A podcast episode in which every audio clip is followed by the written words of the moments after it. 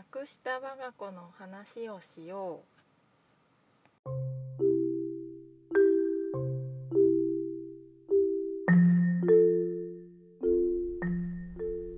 皆さんこんにちは。木のおもちゃサッカールミです。ちょっとねあの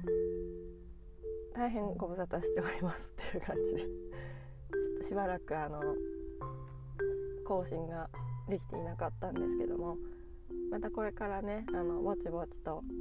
いろんな話を再開させていただこうと思ってますので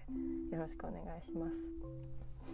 えっとですね今日はお便りをいただきましたのでちょっとご紹介させていただきたいと思います。うんとですねちょっとじゃあ読ませていただきますね。はじめましてお礼をお伝えしたくてメッセージを送らせていただきました先週不妊治療でやっと授かった双子がお空に帰っていきました。21週でした。原因は一卵性の双子特有の病気に加え早産傾向もあり手術の対象にならず泣く泣く妊娠継続を諦め中絶の処置に至りました。突然病気が発覚緊急入院出産仮装とバタバタな2週間を過ごしておりました。我が子たちとはずっとお家で暮らしたくて可愛い骨壺を用意し心の拠り所になるようなスペースにするにはどうしたらいいか検索していたところタゴさんのホームページにたどり着きました。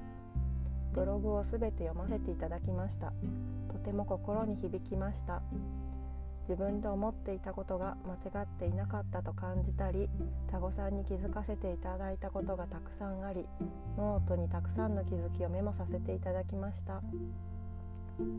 今はまだ悲しみをどっぷり感じる時期なので前を向くにはもう少し時間が必要だと思っていますがその時が来たらきっと前を向けると思っています。本当にありがとうございます。これからも更新を楽しみにしていますね。はいというお便りをいただきまして嬉しいですね。ありがとうございます。いやもうこの方ね素晴らしいなと思ってえもうその突然病気が発覚して緊急入院して出産してっていう流れは私もまさにそうだったのであのよくわかりますあの本当にお別れするために産むっていうねうちの子は特にお腹の中ではしかは生きられるけど外では生きられないだろうって言われていたのでもう産むっていうことはお別れだったんで、うん、本当に分かります。はい、でえっとこの方ねあの何がすごいって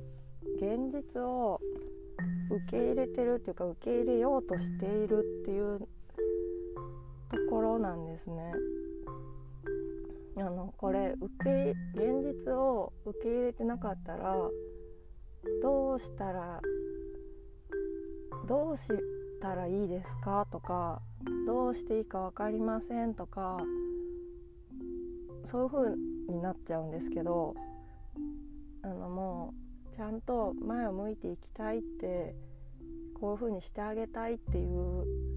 行動を起こして考えてってやってるっていうことは現実を受け入れようとしているっていうことだなと思ってもうまずねこれをしないと前には進んでいけないんですよね。すごく酷な言い方だけど地に足をつけてもういないっていうことをちゃんと自分で分かるっていうか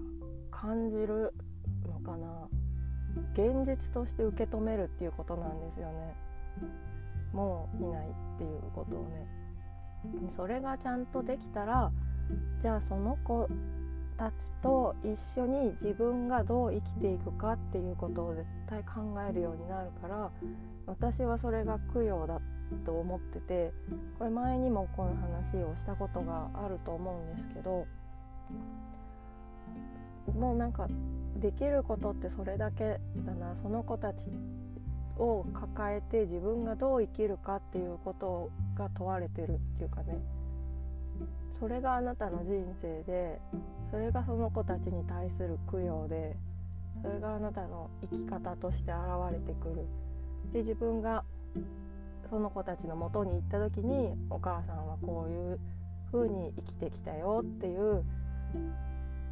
お話をするっていうなんかそれが供養かなと思うので。それには現実を受け入れないと絶対そういう風にできないから。